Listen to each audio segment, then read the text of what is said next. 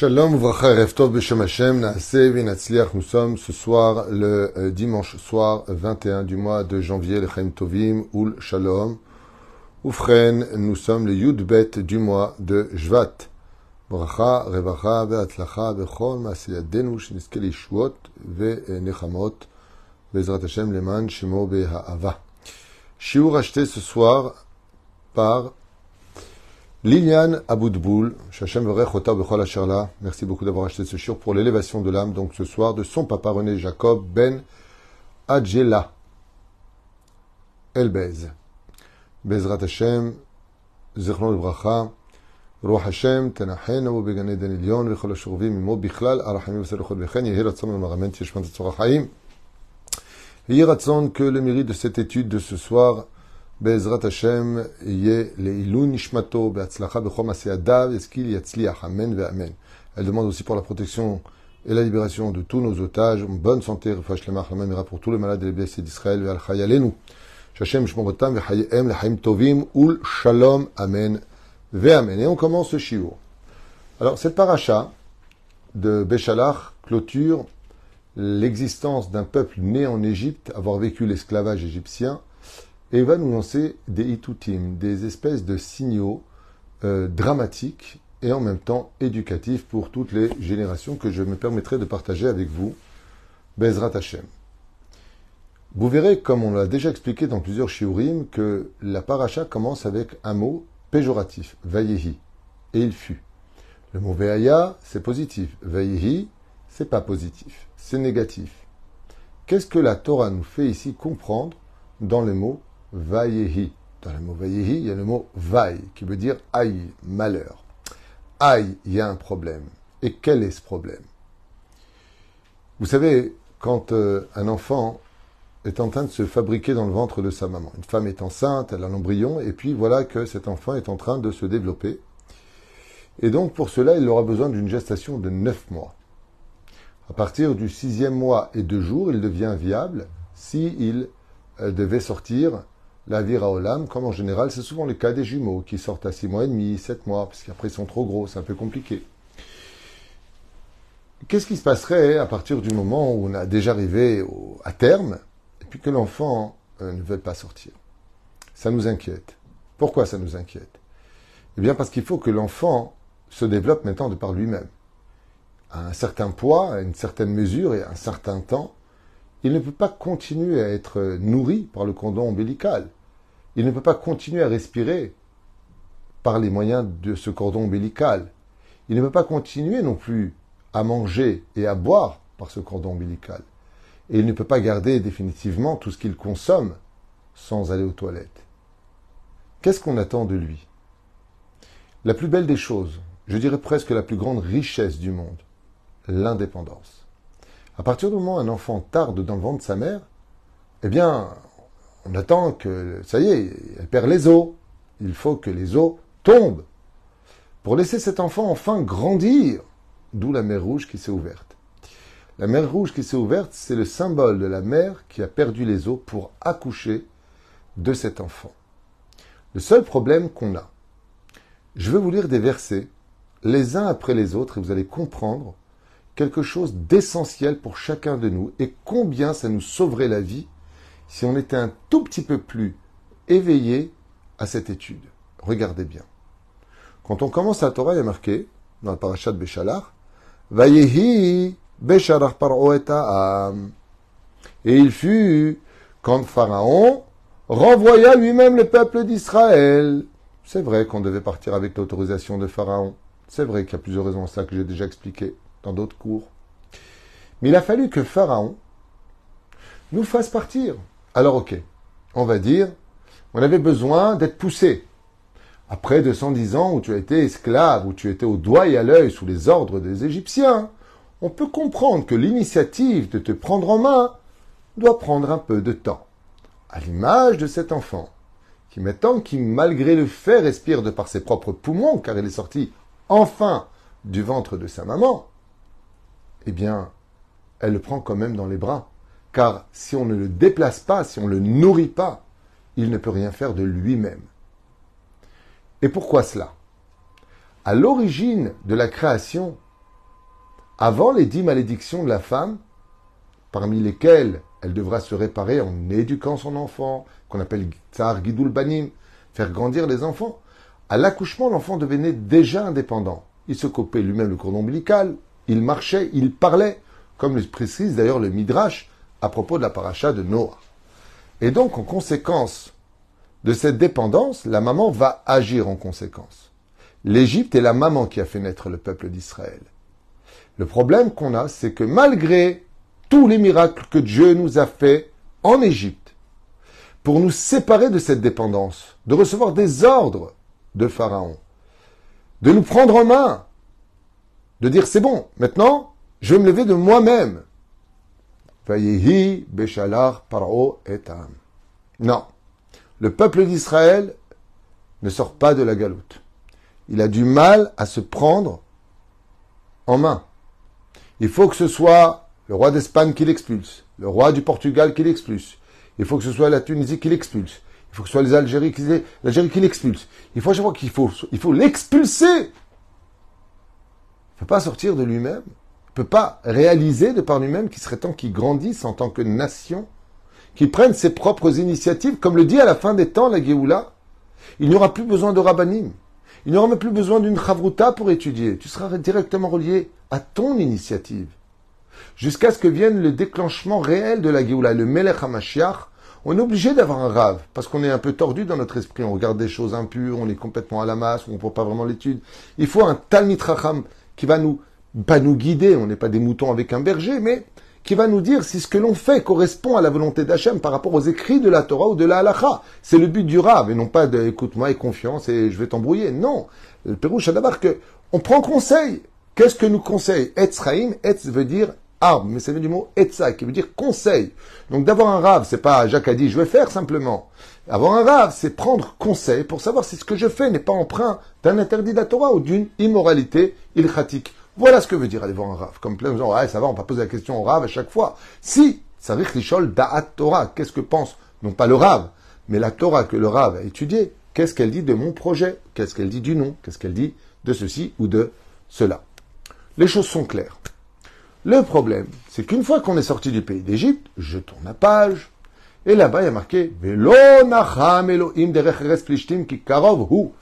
Et non, le Créateur du monde n'a pas pu nous emmener directement sur la terre d'Israël. Pourquoi? Parce que là-bas, le Midrash nous dit qu'il y avait, comme le précise Rachid, les 80 000 de la tribu d'Éphraïm qui étaient sortis avant l'heure, avant l'avenue du Machar de cette époque, à la fin des temps, ce ne sera pas comme ça, et qui avaient été décimés dans le désert, et donc pour ne pas qu'on ait peur, on est passé par un autre chemin. Très bien. Ben Israël, mais Nous sommes sortis armés. Il y en a qui disent qu'on est sorti avec l'or de l'Égypte, il y en a qui disent qu'on est sorti Hamouch 1 sur 5, donc que 20% seulement sont sortis, que 80 ont péri à la plaie des ténèbres, comme vous le savez, on en a souvent parlé. Oufren, Vachamouche ben Israël, fait une allusion au fait que Dieu nous a donné maintenant les moyens de devenir indépendants. C'est comme quelqu'un qui te donne un million de dollars, tu dis maintenant essaie d'ouvrir ton affaire. Je sais pas quoi faire. Bah, ouvrir une affaire, une boutique, avec un million de dollars, t'as de quoi faire. Vachamouchim, Yatsu ben Israël. Maintenant on est sorti armé. On est avec mon cher Rabbeinu, on est avec Aaron, on a la lumière de gloire. Dieu nous accompagne. Allez, suivez. On a du mal. Alors qu'est-ce que fait Hachem? Il a pris les ossements de Yosef avec lui. Pour montrer quel exemple, regardez qui était Yosef. À l'âge de 17 ans, il a pris la route. Il a été vendu, il a pris des initiatives. Il est devenu vice-roi d'Égypte. Un homme qui marche avec Hachem trouve automatiquement sa liberté la liberté de prendre les bonnes décisions et les opportunités qui se présenteront à lui. Pour grandir et faire grandir avec soi le nom d'Hachem et non pas utiliser le nom d'Hachem pour se faire grandir soi-même.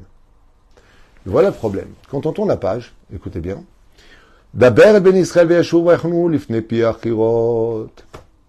Parle aux enfants d'Israël et dis-leur qu'ils se postent devant une station qui s'appelle Pi Achirot, la bouche de la libération. Le Créateur du monde nous dit Jusqu'à quand vous allez être dépendant? Jusqu'à quand vous rêvez encore d'être un embryon qui retourne dans les entrailles de sa maman? Car effectivement, arrivé devant la mer Rouge, donc la mer qui perd les eaux, les enfants d'Israël disent eh, on retourne en Égypte, c'est trop compliqué. On retourne dans le vent de la maman, compliqué de respirer dehors. Quoi, ça veut dire quoi? Après, il va que je marche tout seul? Je prendre des coups. Oui, tu deviens indépendant. Quoi, il va falloir que j'arrête la tétine? Oui, il va falloir que tu manges correctement. Il va falloir que tu prennes une cuillère dans les mains, une fourchette dans les mains. Et bientôt, tu prendras aussi un couteau qui tranchera pour que tu coupes toi-même ton propre steak et que tu puisses le consommer sans t'étrangler. Et qu'on n'aura plus besoin de te prendre dans le dos pour te faire faire ton rôle. Zéperouche à pour lequel Béhémet des Béhémet. Quand nous faisons quelque chose, le Créateur du monde, il attend de nous l'initiative. Ça dit Gozer, Hachem Kayem. Prends-toi en main. Ne te laisse pas diriger par un système ou une mouvance quelconque, tout en restant fidèle à la Torah et la halacha, en ayant un rave. Quand les enfants d'Israël ont enfin compris que pour être libre jusqu'à la Géoula, il te faudra une recette. Il faudra un rave. Un rave. Ta communauté, là où tu vis, c'est mieux. Un rave. Mais il y a aussi toi. Toi dans tes décisions. Toi dans tes responsabilités. Chez Amrou ben Israël, Bene Horin Yatsu ben Israël. Dans la paracha, on nous apprend, pour la première fois, que le Créateur du monde, quand on sort du pays d'Égypte, il nous appelle des hommes libres. Libre, ça veut dire quoi être libre? Libre, c'est retrouver son libre arbitre. Être capable d'être déconnecté d'une matrice qui t'a fait naître pour devenir celui qui va lui apporter. Vous voyez dans la Torah ce qui est de merveilleux, c'est que on te demande le respect des parents. À quoi c'est lié le respect des parents? Ta mère, elle t'a mis au monde. Elle t'a fait grandir, ta ta ta ta ta ta ta ta. Ok. Maintenant, si vraiment tu es devenu indépendant, tu vas prendre la voiture et tu vas chercher ta mère et c'est toi qui l'emmènes. Tu viens t'occuper de ta maman, tu lui donnes. La plus belle indépendance, c'est quand c'est moi maintenant qui suis capable d'apporter à celui qui m'a fait naître tout le bonheur de ma naissance, de ce que je suis et de ce que je vis. Vous voyez que les enfants d'Israël sont devenus indépendants quand ils arrivent en Israël parce qu'on a quitté la manne. On a eu du mal. On n'a pas réussi. 80% sont restés enceintes pendant 11 mois, 12 mois, 13 mois. L'enfant est mort. Il a grossi, mais il n'a pas pu sortir. Il est mort dans le ventre de sa maman. Parce qu'il n'est pas sorti avec euh, la perte des eaux quand l'eau s'est ouverte. Il n'était pas présent. Alors il est mort en Égypte. Il n'a pas pu sortir. Le problème qu'on a eu, c'est que les enfants d'Israël, quand ils sont sortis du pays d'Égypte, ils ont pris le Yupala. Vous savez, c'est un endroit où on pose l'enfant, il y a quatre roues, puis il n'apprendra pas à marcher par lui-même. Il refusera de marcher. Il restera handicapé, le pauvre. Et 20% qui sortiront du pays d'Égypte pour vivre la liberté resteront dans le désert, dans le Yupala, à recevoir la manne qui tombe du ciel, le puits de Myriam, la nuée de gloire le jour, la nuée de, de feu la nuit. Mais il n'y a pas moyen de trouver autre chose? Si, il y a un pays qui s'appelle le pays de la liberté. Là-bas où tu prends tes responsabilités. C'est pour ça que c'est dur de vivre en Israël. Et c'est pour ça qu'il y en a beaucoup qui tombent, dites certains, en Israël. Mais c'est normal. Tu as quitté l'Yupala. Ici, tu as quitté l'Yupala. Il n'y a, pas, a pas de nuée de gloire, il n'y a pas de nuée de feu, il n'y a pas de RMI, il n'y a pas de RSA, il n'y a pas de chômage. Ici, c'est un endroit où tu ne travailles pas, tu ne bouffes pas c'est un endroit qui est dur. Parce qu'ici, on t'apprend à devenir Atzmaï. Ici, on t'apprend à, grandir. Ici, on t'apprend à comprendre les valeurs de ce monde.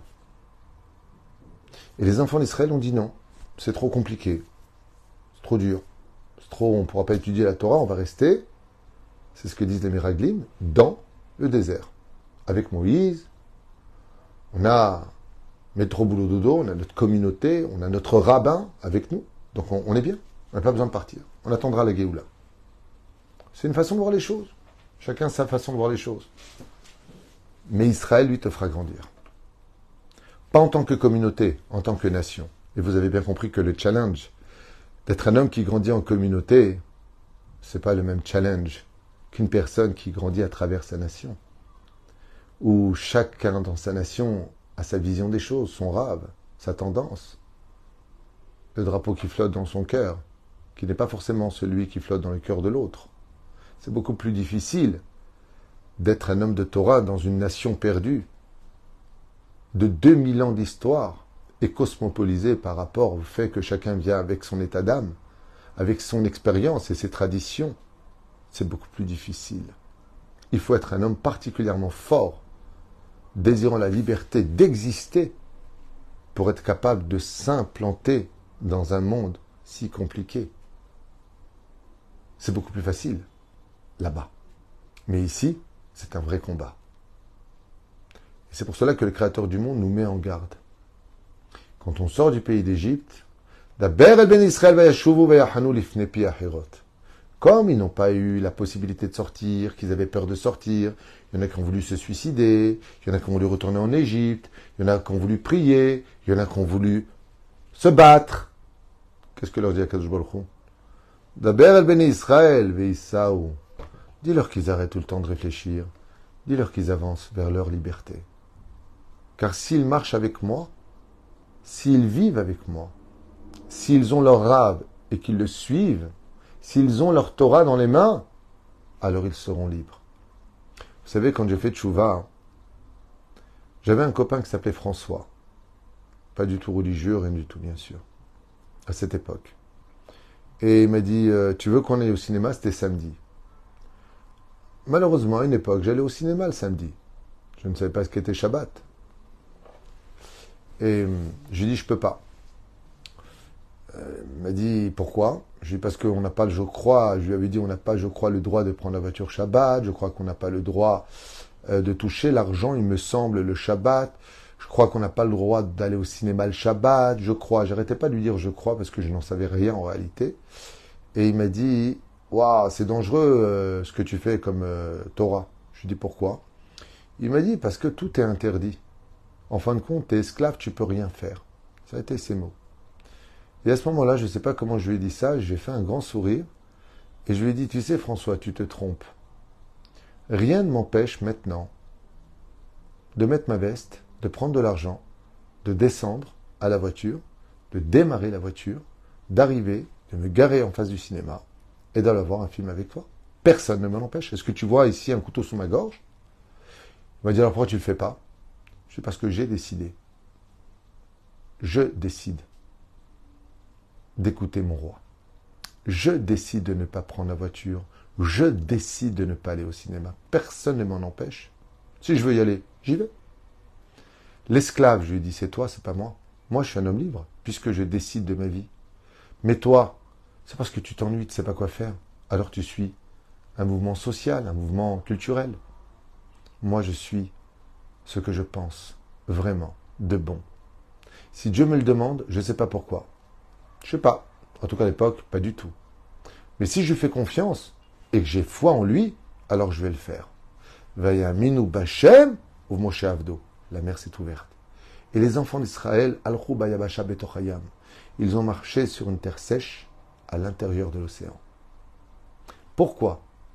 Parce qu'ils ont compris que chaque pas les emmenait vers la liberté, celle d'exister de par lui-même, à l'image de ces fameuses empreintes digitales qui sont uniques, pour nous rappeler que chaque humain est unique, chaque personne a sa place dans la société, même s'il fait partie du nombril, il a aussi un rôle à jouer.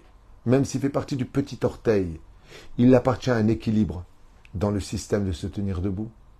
Chacun de nous avons un rôle à jouer. Et tant qu'on ne le comprendra pas, on ne sortira jamais de notre Égypte. Il n'y a pas simplement l'Égypte géographique et historique qui a fait naître notre peuple. Un peuple hébreu, une nation parmi la nation qui a été choisie, Goy Mikerev Goy. Il y a aussi où on étudie dans ton Égypte personnelle. Pourquoi tu ne crois pas en toi? Pourquoi tu as besoin qu'on aille constamment te chercher, te dire fais du sport, arrête de manger, ne va pas ici, ne fais pas cela. Les gens qui te le disent, ils t'aiment, c'est de l'éducation ou c'est des conseils pour ton bien. Mais à ce point-là, tu ne peux pas le faire toi-même. Il faut qu'on te le dise. Il faut que tu le réalises constamment. Alors ça peut marcher pendant un certain moment, comme au travail. Quand tu débarques dans une société, alors les premiers jours, on va t'expliquer comment ça fonctionne. Mais si au bout d'une semaine, deux semaines, le patron voit que tu as toujours besoin qu'on te dise, alors ça c'est sur telle étagère, alors qu'on t'a montré déjà 3, 4, 5, 6, 7 fois, tu vas te faire envoyer. Parce que ça veut dire que si en fin de compte tu n'es que des bras sans cerveau, ben c'est pas un endroit pour les pieuvres ici. C'est un endroit où on a besoin que tu prennes des initiatives. J'aimerais vous faire part d'une chose que j'ai vécue. Quand j'ai fait mon service militaire en tant que commando à Évreux, camp semi-disciplinaire en France. À l'âge de 18 ans, à mon époque, le service militaire était obligatoire. Et donc été enroulé à l'armée. Et euh, après les examens passés, on m'a engagé en tant que commando français.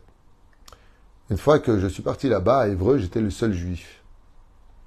Et je suis arrivé avec une kippa, je venais à peine de faire tes chouvas, je ne savais même pas pourquoi il fallait porter une kippa, j'avais six titres sur moi, je ne savais même pas ce que c'était, à la limite.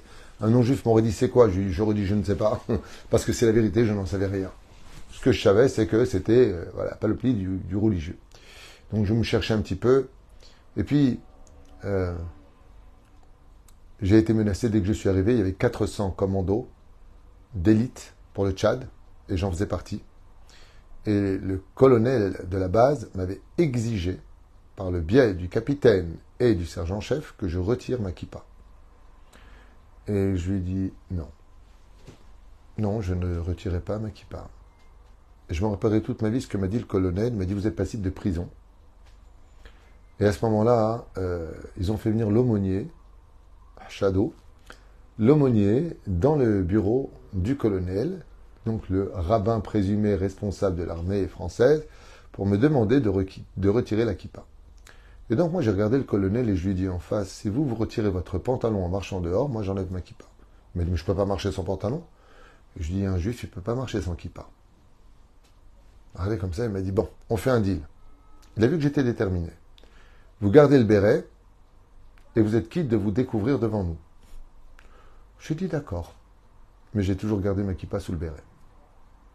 Un jour, alors que je ne, je ne quittais pas la notion de mettre les téfilines, d'être chômeur Shabbat, on m'avait donné la chambre 18 d'ailleurs, qui avait mis les nerfs à tous les autres, que le commando officier Twitou, eh oui, il avait la chambre 18 pour être Shomer Shabbat à Évreux. Ma mère et ma soeur Patricia, que Dieu les bénisse, venaient pratiquement tous les vendredis m'apporter mon couscous boulette. Et le major, qui m'avait pris en sympathie en fin de compte, partageait beaucoup même d'études avec moi, il me posait des questions, mais il m'en apprenait plus que moi, ce que je pouvais lui apprendre, puisque je découvrais à peine mon judaïsme. Et j'aimerais vous raconter une anecdote que j'ai vécue moi-même. C'est que à Évreux, Évreux se divise en deux camps. Il y a le camp des commandos, et c'est aussi une base militaire où il y a les missiles en dessous. Il y a des souterrains et là-bas, il y a beaucoup d'armement. Là où j'étais, c'était des baraquements, il y avait aussi des tentes. Moi, j'ai eu le bonheur d'être dans les baraquements, Baruch Hashem. Et quand on recevait les armes, donc il y avait des missiles, il y avait des armes, il y avait des munitions, il y avait énormément de choses qui arrivaient à Évreux. Et un jour, on était comme ça dehors, donc on était en pause, et on était à peu près 200 ou 300 soldats euh, en train de fumer, discuter. Bon, c'était un moment où on ne faisait pas d'exercice. Et voilà que Évreux se trouvant dans le nord de Paris, la pluie commence à tomber. Juste deux heures avant, on venait de recevoir énormément de cartons, de munitions, de missiles, je ne sais pas ce qu'il y avait dedans, c'était très lourd. Quand j'ai vu la pluie tomber, j'ai vu la pluie tomber. J'ai regardé toutes ces caisses de bois, de, même des caisses en carton, dures, spéciales. À mon avis, ce n'était pas que du carton, j'ai réalisé qu'ils allaient tremper. La tente n'était qu'à quelques mètres. Alors j'ai commencé à lever des cartons, des, boîtes extrêmement lourdes. Et je marchais, je m'enfonçais dans la boue tellement c'était lourd et j'ai déposé à l'intérieur.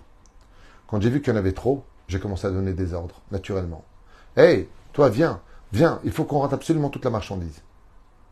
Et d'un coup, on était mobilisé à peu près une vingtaine à rentrer. Chacun prenait un endroit et un autre et nous avons rentré les marchandises à l'intérieur de la tente, les missiles, ou je ne sais pas ce que c'était, à l'intérieur. Personne ne nous avait demandé cela. Ce que je ne savais pas, c'est que dans le baraquement principal, à la fenêtre se trouvait le général de base, le colonel, le major, le capitaine et le commandant d'ailleurs avant lui. Les cinq étaient en train d'observer la scène. Qui devait arriver ce jour-là? Un très haut gradé, un général de, je crois, le responsable de tout le nord de la France qui devait arriver à Évreux. Et quand ils sont descendus, donc pour accueillir ce grand général qui arrivait, euh, très haut officier en tout cas, euh, il y a le sergent, sergent-chef, il y avait aussi le caporal, c'est un petit niveau. Je me rappellerai toute ma vie de ce qui s'est passé, que j'ai refusé d'ailleurs, mais en fin de compte, j'ai pas eu le choix. C'est que le colonel a ordonné au sergent, au sergent-chef de rentrer dans les rangs. Et d'un coup, j'entends officier Tuitou, j'étais officier marron, Tuitou, sortez des rangs. Qu'est-ce qu'ils me veulent encore cela Je sors dehors, et il me dit, vous présentez le peloton au général. Et là, je regarde le sergent-chef, je regarde les autres, pourquoi moi? On ne discute pas les ordres. Ouais, mais moi, je veux savoir pourquoi? Et à ce moment-là, c'est le capitaine qui a pris la parole et qui a dit, qui était d'ailleurs très antisémite à l'époque, et il m'a dit, Dieu, on vous a observé, vous avez été le seul à prendre une initiative. Le seul à avoir réfléchi et compris qu'il fallait absolument protéger ce qu'on venait de recevoir. Et vous avez mobilisé tout le monde. Vous prenez le, commandant du peloton, vous prenez le commandement du peloton et vous le présenterez au général. Il a regardé très sévèrement le sergent-chef et le sergent qui n'avaient rien fait prendre l'initiative. Et moi, je m'en suis voulu parce que je les ai mis en porte-à-faux et je ne le voulais pas à la base. Je n'ai pas fait exprès, je l'ai fait de bon cœur. Vous avez d'avoir que quand on prend des fois l'initiative qui est bonne, c'est qu'on prend du grade. Ça veut dire que je, vais me prendre en main. Je vais essayer de faire ce qu'il faut. Je ne vais pas tout le temps attendre qu'on va me donner un ordre de le faire. Quand c'est la Torah les mitzvot, il faut attendre. Qu'est-ce que Dieu veut? Mais dans la Torah, on nous apprend une chose. Prends les bonnes initiatives au bon moment. Arrête de te faire expulser d'un pays. Arrête qu'on te mette constamment à la porte. Il a fallu que Pharaon lui-même nous pousse. Sortez de mon pays, partez, pour qu'on sorte. Pas une fois, on voit les enfants d'Israël qui demandent de sortir. La seule chose qu'ils ont demandé, c'est que l'esclavage cesse, mais pas de sortir d'Égypte. Et ça, c'est le plus principal et le plus terrible des messages que nous lance cette paracha. On a du mal à sortir de l'Égypte, à un tel point que les frontières de l'Égypte ne se sont pas arrêtées à l'Égypte. Elles ont traversé la mer Rouge avec nous et elles se sont postées devant les frontières du pays d'Israël, où là-bas nous sommes tous morts. Seuls deux sont rentrés, Kalev et Yoshua Binoun. Deux sur un peuple entier. Deux seuls qui ont été capables de dire on peut y arriver.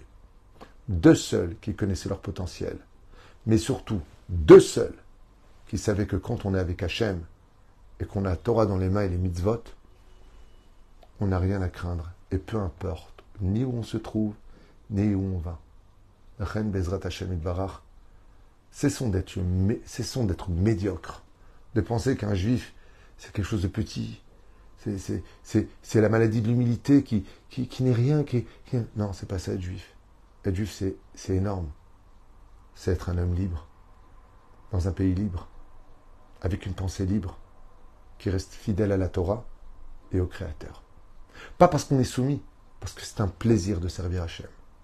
C'est une louange. Il doit être Hachem Besimcha. Beau les nana. Toi, femme d'Israël, le matin, quand tu mets ton kissouille, vois pas une galère, ah, ça me saoule, j'ai obligé de le mettre. T'es obligé de rien. T'es obligé de rien. Tu le mets parce que tu es une reine. Pas parce que ton chiffon sur la tête, il va faire de toi une reine. Hein. C'est pas ça que je suis en train de dire. Ce qui saoule que tu mets sur la tête, tu le mets parce que tu as décidé de le mettre. Parce que c'est ton initiative. Et c'est ça qui te rend une reine. Toi, le matin, quand tu te lèves, je suis crevé, j'en peux plus. Tu viens de battre ton sommeil. Tu viens de lui dire, toi, tu restes au lit, moi, je me lève parce que je suis un homme libre, je décide de ma vie. Et la liberté ne se trouve pas dans l'esclavage de cette pulsion animale ou de son Yetzerara. La vraie liberté, c'est de choisir pour qui tu travailles. Pour Dieu ou pour un cœur qui t'emmènera toujours qu'à des moments de plaisir, mais qui ne laisseront aucun souvenir. À nous de choisir. Je suis l'Éternel ton Dieu fait sortir du pays d'Égypte. La question c'est est-ce que toi t'es sorti? Que chacun de nous se pose la question. Erev Tov, Shavuot Tov.